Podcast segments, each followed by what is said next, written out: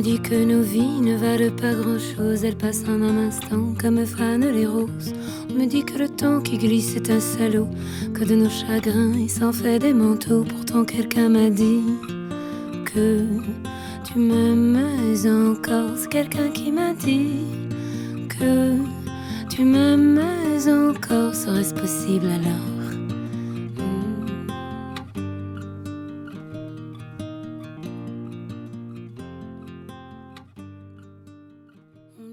Bonjour tout le monde, bienvenue dans ce troisième épisode de votre podcast Maman et puis voilà. Je vous remercie particulièrement du fond du cœur pour vos nombreux retours et écoutes des précédents épisodes.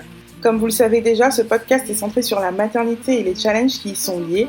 Et dans cet épisode, nous allons aborder un sujet particulier qui est celui du VIH-Sida, mais surtout comment Andrea, notre invitée du jour, vit justement sa vie de maman et épouse séropositive. Let's go pour le troisième épisode. M'aimes encore, serait-ce possible alors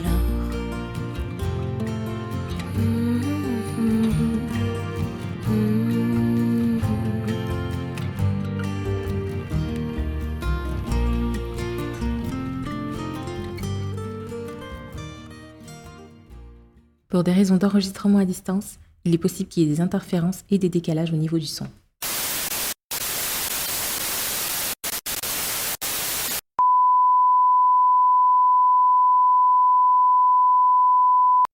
Bonjour Andrea, Ashley, vous allez bien? Et vous? Ça va, merci. Alors, ça a été très compliqué de vous avoir. hein. Je vous remercie d'avoir accepté mon invitation. Je suis très ravie d'être enfin avec vous pour cet épisode de Maman et puis voilà. Et comme j'ai pour habitude en fait de commencer, je vais vous poser la question de base, à savoir qui est Andrea.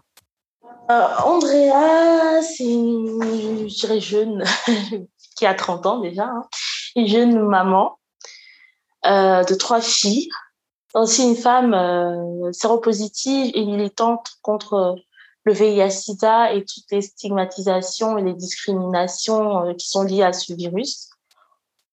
Euh, euh, de, du mouvement contre la sérophobie en Afrique et du blog Vive après, qui permet euh, à toutes les personnes séropositives de d'avoir des réponses à leurs questions et de savoir comment vivre après l'annonce euh, du, du VIH, quoi, de la séropositivité. Euh, je suis une Ivoirienne et je vis près de Lyon, à l'île d'Abo. Je suis mariée également avec Monsieur Mestre, dont je porte le nom sur les, les réseaux sociaux. D'accord, ok. Belle présentation. Alors justement, à travers ces réseaux sociaux-là, on peut, on peut justement percevoir que vous êtes une femme pleinement épanouie en tant qu'épouse, maman. C'est bien le cas? C'est vrai que la, la vie a ses difficultés, mais euh, l'épanouissement, il est, il est là. D'accord, ok. Alors, on est là aujourd'hui justement pour parler un peu de séropositivité, de comment est-ce qu'on le vit, de comment est-ce que vous le vivez déjà et euh, en savoir un peu plus. Donc, euh, j'aimerais bien vous demander euh, qu'est-ce que le VIH, qu'est-ce que le sida et quand est-ce que vous avez appris que vous étiez séropositive? Euh, ok. Euh, Qu'est-ce que le VIH ben, Le VIH, c'est le virus d'immuno euh, je crois, humaine. Le, le sida, c'est le syndrome d'immunodéficience. Non, voilà. Qu'est-ce que je raconte? Le VIH, c'est le virus du... Non, mais I, c'est quoi? Humaine et immuno. Oui, voilà, le virus d'immunodéficience humaine. Et le sida, c'est le syndrome d'immunodéficience acquise. Donc le VIH, en fait, c'est le virus qui, en absence de traitement, donne la maladie qu'on appelle le sida au bout de quelques années, D'accord. quand il n'y a pas de traitement. C'est vrai qu'on ne fait pas vraiment la différence. Des fois, on parle du sida, on parle de Exactement. VIH, on a l'impression que c'est la même chose, mais non. Il y a quand même une différence en- entre les deux. Et euh, j'ai appris ma séropositivité en 2014, en, sept- euh, oui, en, sept- en, oula, en septembre. En avril 2014. Et donc, ça fait, ah ça fait 8 ans déjà j'ai appris que j'étais séropositive. J'avais 22 ans à l'époque. Et ça a été une période voilà, très difficile, surtout que je m'y attendais vraiment pas parce que je n'étais pas malade. J'avais pas vraiment de symptômes. Donc, je pouvais pas imaginer une seconde que j'avais ce virus-là en moi. Et comment est-ce que vous l'avez appris du coup? Je l'ai appris lors d'un test au fait qui m'a été euh, conseillé par, euh, par mon ex de l'époque, parce que lui faisait son test à chaque euh, début de relation. Moi, je n'avais jamais fait mon test. C'était la première fois. Il me l'a proposé, j'ai accepté. Pour moi, il n'y avait pas de souci pour le rassurer, étant donné que je me sentais vraiment pas concernée. Donc, je l'ai fait. Et malheureusement, il est sorti positif, positif, positif. Waouh, ça a dû être un, un gros coup de massue. Qu'est-ce que vous avez ressenti à ce moment-là? Bah, à ce moment-là, je suis passée par toutes sortes d'émotions. Je suis passée par la dépression, la colère, la culpabilité, euh, l'incompréhension aussi. Euh, c'était vraiment c'était vraiment compliqué. En même temps, j'ai eu énormément de soutien vis-à-vis de ma famille, de mes proches. Ça ça m'a je pense que ça m'a ça m'a ça m'a beaucoup aidé. Et euh, c'est une période aussi euh, à laquelle où je me suis énormément rapprochée de Dieu. J'étais croyante à l'époque, mais pas autant. Donc ça m'a ça m'a aidé également à avancer à croire aussi que qu'il peut avoir quelque chose de meilleur qui m'attend. Mais j'avoue que euh, c'était, je crois, l'un des moments les plus difficiles de ma vie parce qu'à ce moment-là, quand on te dit que tu es séropositive, toi, dans ta tête, en tout cas d'africaine, je dirais. Tu te dis c'est la fin. Oui, c'est la fin. On se dit qu'on va mourir bientôt. On se dit qu'on n'a plus de vie. On se dit qu'on a gâché notre vie. On se dit aussi que qu'on sera rejeté, on sera stigmatisé. On va appartenir un peu à, cette catégorie de personnes-là, qui sont un peu comme la peste, quoi. Enfin, personnes de deux, et, etc., qui sont moquées et tout ça. Donc, c'est vrai que c'est difficile de passer du, du statut de séronégatif au statut de séropositif et toutes les, les stigmatisations qui vont avec, quoi. Donc, euh, voilà. J'ai fait, euh, fait une tentative de suicide parce que je me suis rendu compte, au fait, que, que c'était vraiment dur à, à supporter et, et je voulais pas cette vie-là en fait. Je me disais que je voulais pas vivre comme ça. C'était pas possible pour moi de me dire que je passais de la Andrea à la fille qui, qui a le sida, quoi, comme on dit. Mm. Et je pouvais pas, je pouvais pas la cautionner à aucun moment. J'étais trop jeune pour ça en plus. Enfin, dans ma tête, c'était ça. Mm. Et euh, alors, vous l'apprenez, est-ce que directement vous le vous l'annoncez à vos proches? Euh, Est-ce que vous le gardez d'abord pour vous? Et comment vous vous avez dit que vous avez été soutenu Comment est-ce que euh, votre entourage l'a pris? Quand je l'ai appris, je l'ai dit directement à ma mère et à ma soeur. Bah, de toute façon, elles savaient que je partais faire le, le test de dépistage à mon retour euh, pour aller récupérer les résultats, ça se voyait sur ma tête. Hein. Je ne pouvais pas cacher. Mhm. Donc, on, on dit, euh, elles ont pu, hein, ma mère, elle a fait de son possible pour ne pas montrer qu'elle était, euh, qu'elle était très inquiète. Ma sœur, elle était en larmes. Donc, j'ai compris aussi que, enfin, j'ai compris la gravité un petit peu de, de l'instant, en fait, de cette situation-là, quand j'ai vu mes proches vraiment dévastée, quoi. Et, euh, j'en ai parlé, je pense, quelques semaines après à mes amis, les les plus proches, je dirais. Et, euh, et, voilà, il y a eu quand même euh, de très bonnes réactions. C'est-à-dire que euh, ces personnes ont, ont, été là pour moi, ces personnes euh, ne m'ont pas rejeté, leur comportement n'a pas changé à aucun moment. Donc, elle, elle, elle, elle, continuait à boire dans le même verre que moi. Veux un peu les stéréotypes euh, voilà, qu'on a sur le VIH.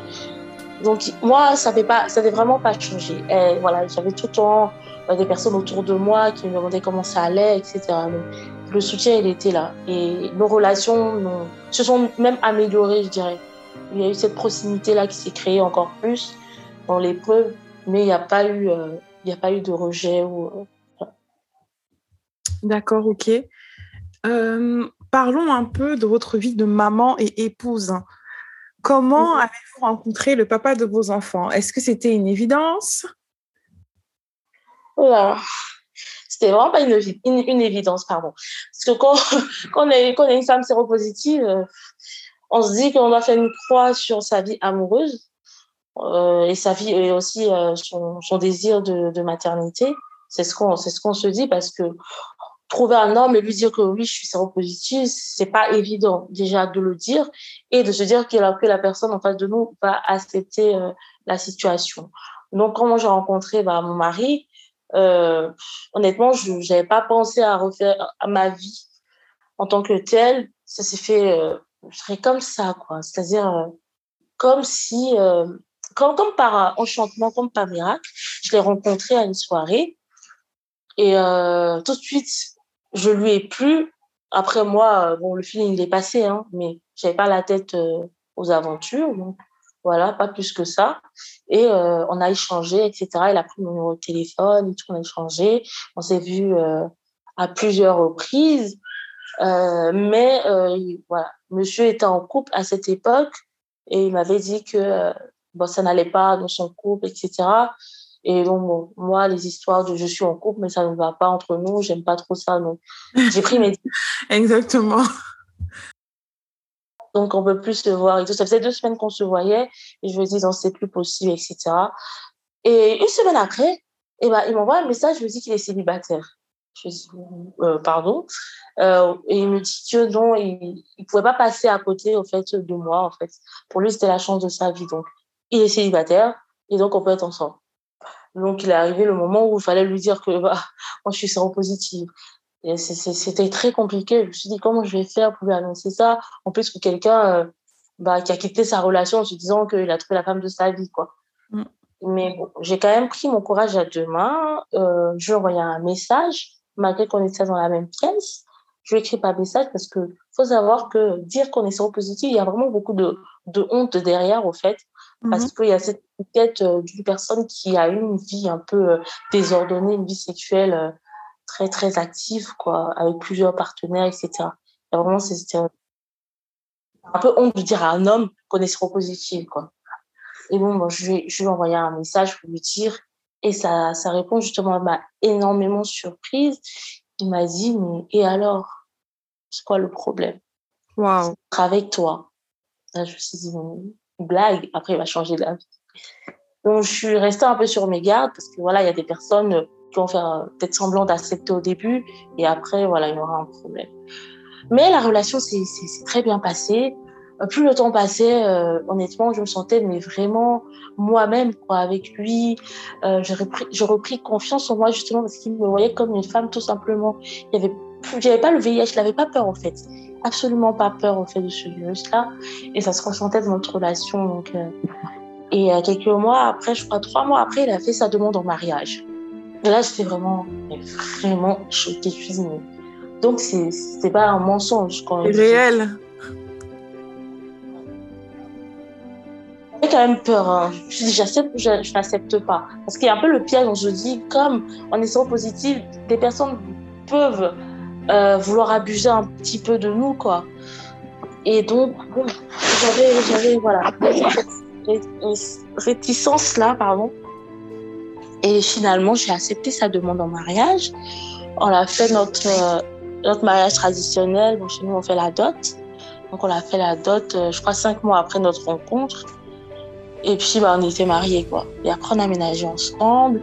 Et après, il y a eu le désir bah, de maternité qui s'est posé c'était vraiment moi en fait qui avait ce, désir-là. Je sais pas si c'était par rapport à, à, ma séropositivité, hein, mm. euh, que euh, parce que j'avais 23 ans, j'étais jeune, mais euh, je voulais, je, me sentais tellement prête à avoir un enfant aussi parce que j'avais peur en fait de ne pas pouvoir donner la vie quoi. Et donc voilà, il y a eu ce désir d'avoir un enfant. on s'est demandé bon comment on allait faire étant donné qu'on avait des rapports protégés à l'époque. Donc, euh, c'est un peu compliqué d'avoir des rapports protégés et avoir des enfants. On s'est posé la question. On a trouvé sur Internet qu'on pouvait faire une auto-insémination. Et donc, du coup, on a procédé par une auto-insémination pour, la, pour ma première fille. Ok.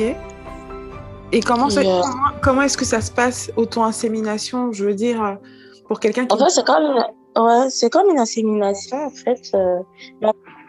C'est-à-dire que le gars, lui, il recueille son sperme dans, dans une boîte en plastique et à l'aide d'une seringue sans aiguille, au fait, il me l'injecte, tout simplement.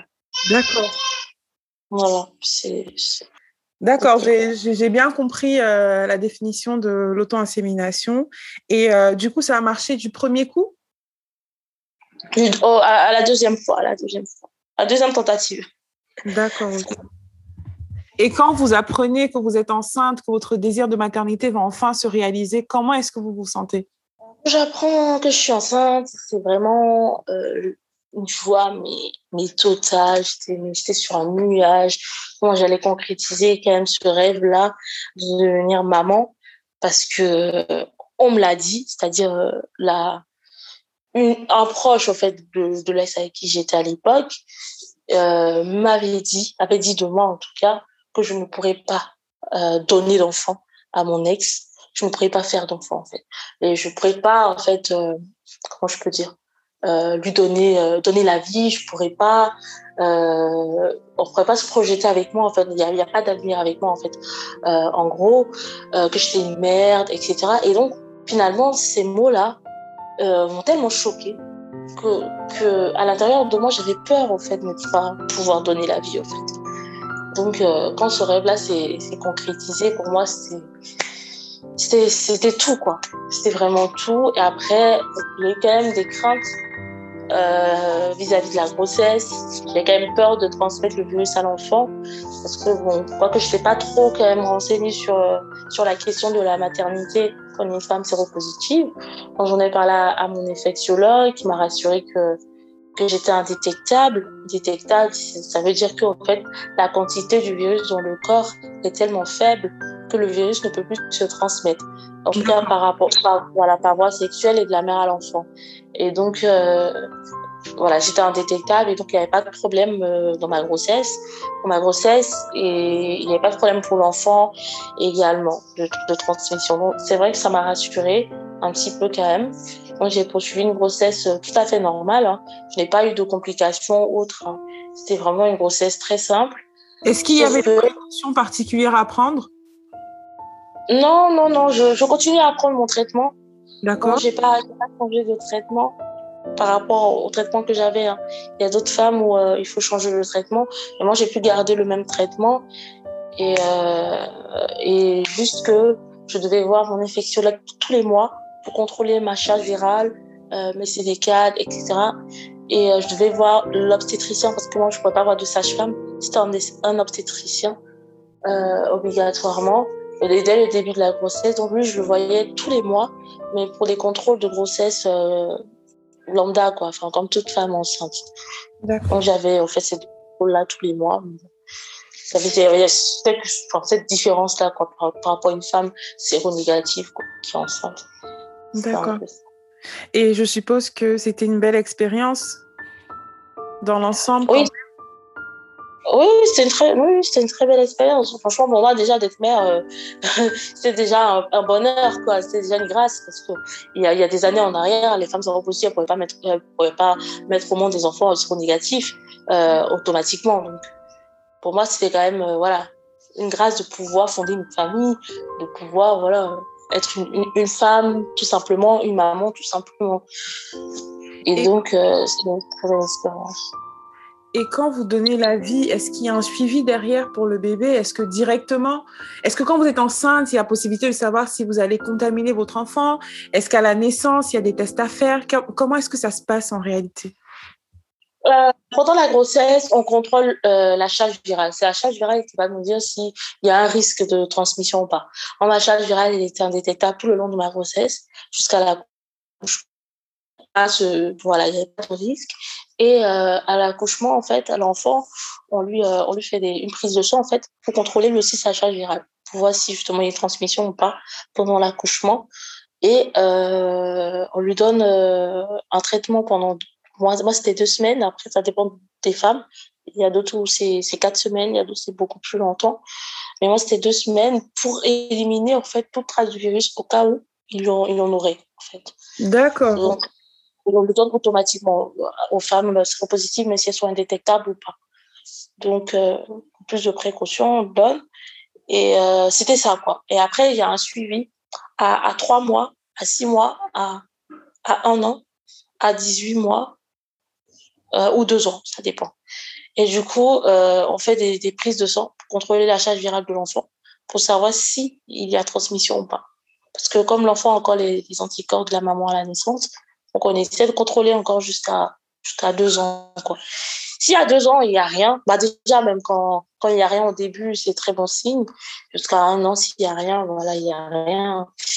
Mais comme il y a des mamans, des fois, qui allaitent, par exemple, et il y a un risque de transmission pendant l'allaitement, donc euh, on continue de faire les, les tests jusqu'aux deux ans. Et euh, à partir de là, quand l'enfant est négatif, bah, on déclare qu'il est négatif. Est-ce que c'est un poids pour la maman? Est-ce que c'est un poids pour vous de vous dire que vous pourriez potentiellement transmettre le virus à votre enfant? Euh, Et puis, est-ce que vous avez allaité? Vous n'avez pas allaité parce que vous avez parlé d'allaitement? Oui, c'est un peu un pas quand même de, de se dire qu'on peut transmettre. Mais moi, c'était pour la première grossesse. Après, quand la première grossesse est très bien passée, l'enfant était négatif. Pour la deuxième, je ne me suis pas inquiétée. Je savais que forcément, ça allait être pareil vu que c'était le même scénario, quoi. Même schéma, c'était indétectable, etc.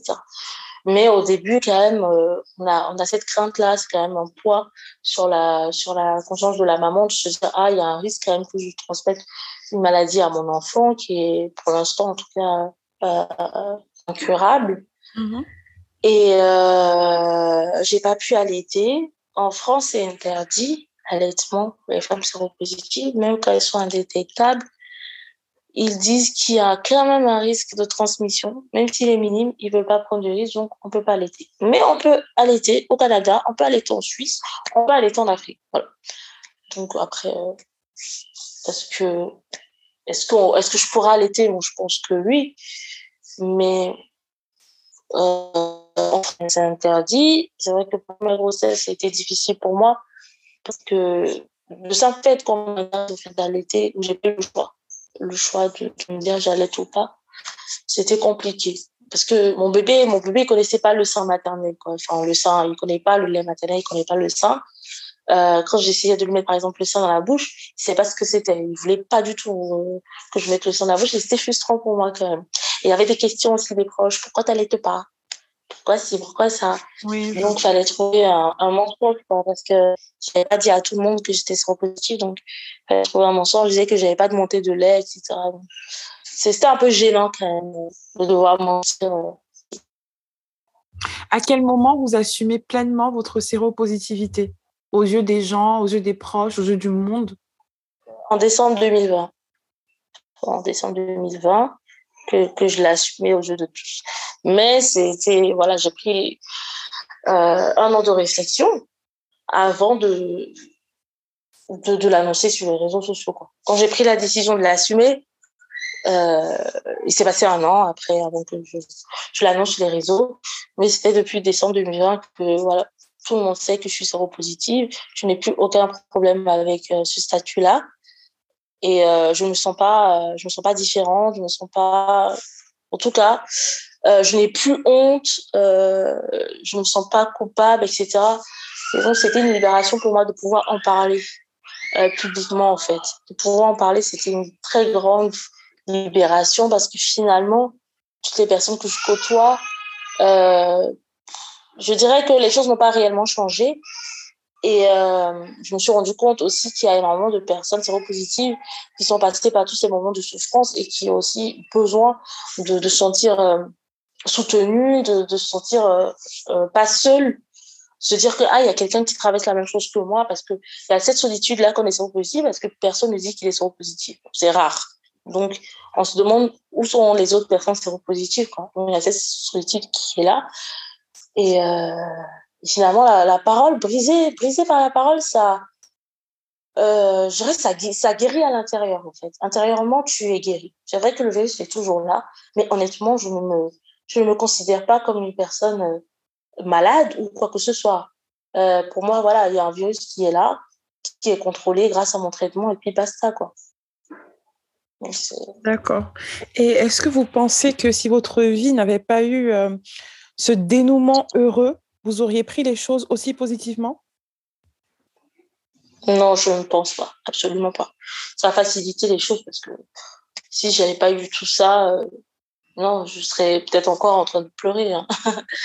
non, je ne pense pas. Il y a eu, il y a eu justement tous ces moments de bonheur, toutes ces choses que je peux réaliser parce que finalement, euh, en fait, on, fait on, on dit une personne positive, elle peut pas se marier, euh, elle va tomber malade, elle pourra pas faire d'enfants, euh, elle pourra pas avoir une vie épanouie, peut-être même travailler, la personne ne pourra pas. En fait, c'est tout ça qu'on on, on, nous fait comprendre. En fait.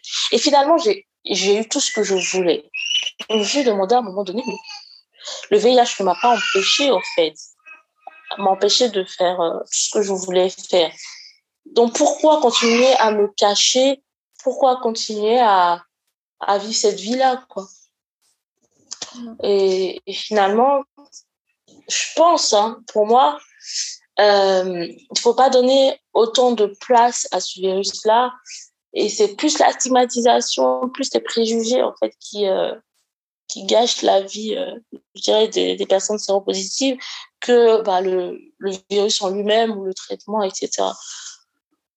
Donc, euh, j'ai eu cette chance quand même, je dois l'avouer, euh, de pouvoir vivre comme je vis aujourd'hui. Pour moi, c'est une chance déjà d'avoir eu un, mari qui, qui séronégatif, qui n'a qui, qui s'est pas méfié de moi, qui n'a pas eu peur de moi, qui m'a accepté tel que je suis. On a fait nos enfants, je travaille, j'ai une vie comme ci, comme ça. J'ai une, une chance énorme, j'en suis consciente, mais je trouve que c'est encore plus une chance de pouvoir être libre, en fait, du regard des autres. Pouvoir dire à n'importe quelle personne que je suis séropositive et voilà, où est le problème? Il n'y a aucun problème. Et, et ça, moi, je trouve que c'est c'est encore mieux, quoi. Mais pour arriver à, à ce stade-là, je pense qu'il faut remplir d'autres critères, honnêtement. Justement, ça me fait vous demander euh, comment vivre dans un monde où l'on pense que le VIH-Sida est une honte? Il faut affronter parce que tant qu'on n'affronte pas ses peurs, on ne pourra pas, en fait. Je dis une personne qui ne connaît pas euh, vraiment euh, ce virus-là, la personne croit tout ce qu'elle a entendu. Et il faut dire aussi que dans les années 80-90, le virus faisait énormément peur. Il n'y avait pas de traitement. Et quand il y a des traitements, c'était des traitements hyper lourds. Et c'était compliqué. Il y a eu toutes sortes d'hypothèses. Et donc aujourd'hui, en 2022, par exemple, les choses ont énormément changé. C'est plus le même virus. C'est-à-dire, on lui donne un autre, un autre nom les gens n'auront plus peur, en fait, comme ils avaient peur avant. Aujourd'hui, ils détruisent plus autant, c'est plus pareil. Donc, je pense qu'il faut pouvoir affronter, en fait, le regard des autres pour pouvoir vivre dans cette société-là. C'est le seul moyen euh, de se faire accepter, que les gens comprennent qu'une présence séropositive, c'est n'importe quelle personne, en fait, c'est une personne lambda. Ça, ça peut être leur maman, ça peut être leur, euh, leur soeur, ça peut être leur patron, ça peut être n'importe qui. Mais tant que tant qu'on restera caché, on aura honte, etc. Moi, je dis, on ne pourra pas vivre, en fait, dans ce. On, sera, on peut vivre, mais on vit caché, quoi. On vit dans la peur, on vit caché, etc. Et pour moi, ça, c'est pas une vie, parce que tout homme doit être libre. Tout à fait. Donc, euh, ouais. Andrea, que diriez-vous euh, à cette jeune fille de 22 ans qui découvre qu'elle est séropositive? Après toute cette euh, après toutes les étapes que vous avez traversées la matu si vous aviez l'occasion de dire en une phrase hein, ou en un paragraphe si vous voulez euh, oui. un mot à cette Andrea là que diriez-vous? Euh, je dirais à cette Andrea euh, qui a appris euh, sa séropositivité il y a, il y a 8 ans que, euh, bah, que déjà le VIH n'empêche pas de vivre, de rêver. Le VIH n'empêche pas d'avoir des enfants, de rencontrer une personne, de travailler et que, et que la vie continue. C'est vrai que c'est une situation très difficile à, à accepter, mais si on arrive à affronter ces peurs, on arrive à affronter ce virus-là, on peut tout, on peut tout réaliser. Je veux dire à cette personne-là qu'il y a de l'espoir. Il y a de l'espoir quand, on y croit nous sommes, nous restons, nous demeurons maîtres de nos vies et qu'un virus ne peut pas, ne pourra pas décider de la vie qu'on aura. Les gens autour ne pourront pas décider de la vie qu'on aura. Et euh, il faut toujours garder espoir, croire en la vie, continuer à prendre son traitement. Il y a de l'espoir, il y a la vie. On peut avoir une vie presque, presque, je dirais, parce que voilà, il y a les traitements, etc. Presque comme une personne séronégative. Et donc, euh, je lui dirais de, continuer à croire, de se lever, de se battre pour sa vie. Le VIH ne, ne doit pas arrêter cette personne-là. Voilà. Merci pour ces mots. On arrive au terme de ce petit temps qu'on a eu. Euh, et euh, on en a appris un peu plus sur vous, euh, sur le VIH-Sida, sur la maté en tant que, en tant que femme séropositive. Et j'espère que ce sera une motivation pour les personnes qui, qui, vivent ça dans le secret, pour les personnes qui se sentent honteuses, pour les personnes qui le vivent mal, qui ont des envies de suicide. Donc vraiment, je vous remercie pour vos mots. Et, euh, et je pense que euh, on va se quitter euh, sur ces mots-là, justement, sauf si vous avez quelque chose à rajouter, un petit mot de fin, un petit mot de motivation, quelque chose. Un petit mot de fin pour les personnes qui vont, écouter ce podcast. Il y a des personnes qui sont séronégatives, il y a des personnes qui sont séropositives, il y a des personnes qui sont également sérophobes, qui ont peur des personnes séropositives. Euh, dire que le VIH, il est là, il est, toujours présent, il, est, il, faut continuer à se protéger, à, faire attention. Il y a plusieurs moyens aujourd'hui pour se protéger, à part le préservatif, bien sûr. Il y a euh, la PrEP, qui est un traitement euh, euh, avant l'exposition, c'est-à-dire qu'on le prend comme la pilule, au fait, pour ne pas tomber en, en, enceinte. Hein. Voilà, on prend la PrEP pour éviter d'avoir le VIH. Il, empêche au fait le virus d'entrer dans l'organisme. Il y a également le TPE qui est un traitement post-exposition, comme la pilule lendemain, par exemple. Euh, on le prend si on a une exposition, on le prend dans les euh, 4 heures à, à 48 heures. Voilà.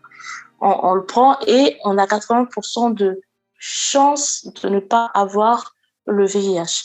Donc, il y a déjà ça, plus le préservatif, qui sont les moyens de, voilà, pour se, pour se, préserver de ce virus-là. Et il faut continuer à se préserver et aussi dire que, au pire des cas, si ça arrive, il y a des traitements qui permettent de vivre avec ce virus-là, même si euh, on doit affronter voilà toute la stigmatisation qui vient par derrière, mais on peut se construire une vie. Également dit à toutes les personnes bah, qui ont peur des personnes séropositives que déjà un ça n'arrive pas qu'aux autres et de deux une personne séropositive c'est une personne tout à fait normale. Le VIH ne s'attrape pas en touchant une personne séropositive, en buvant dans le même verre, etc. Même en ayant des rapports sexuels une personne séropositive qui est sous traitement, on n'attrape pas le VIH. Voilà. Je pense que le, je pense que ce qui est plus dangereux, en fait, ce sont les personnes qui ignorent leur statut sérologique que les personnes qui sont sous traitement, parce qu'une personne sous traitement ne transmet plus le virus.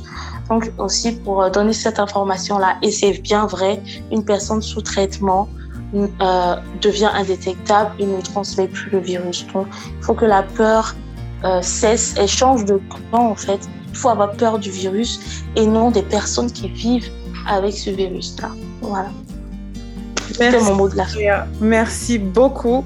Je vous souhaite une bonne continuation et beaucoup de courage dans votre, dans votre, dans votre vie, hein, vie de maman, dans votre vie de militante, dans votre vie d'épouse. Et, euh, et euh, merci encore pour l'opportunité. Merci à vous, Acheté, de m'avoir donné la parole, d'avoir permis de parler encore une fois bah, du VIH. Merci beaucoup.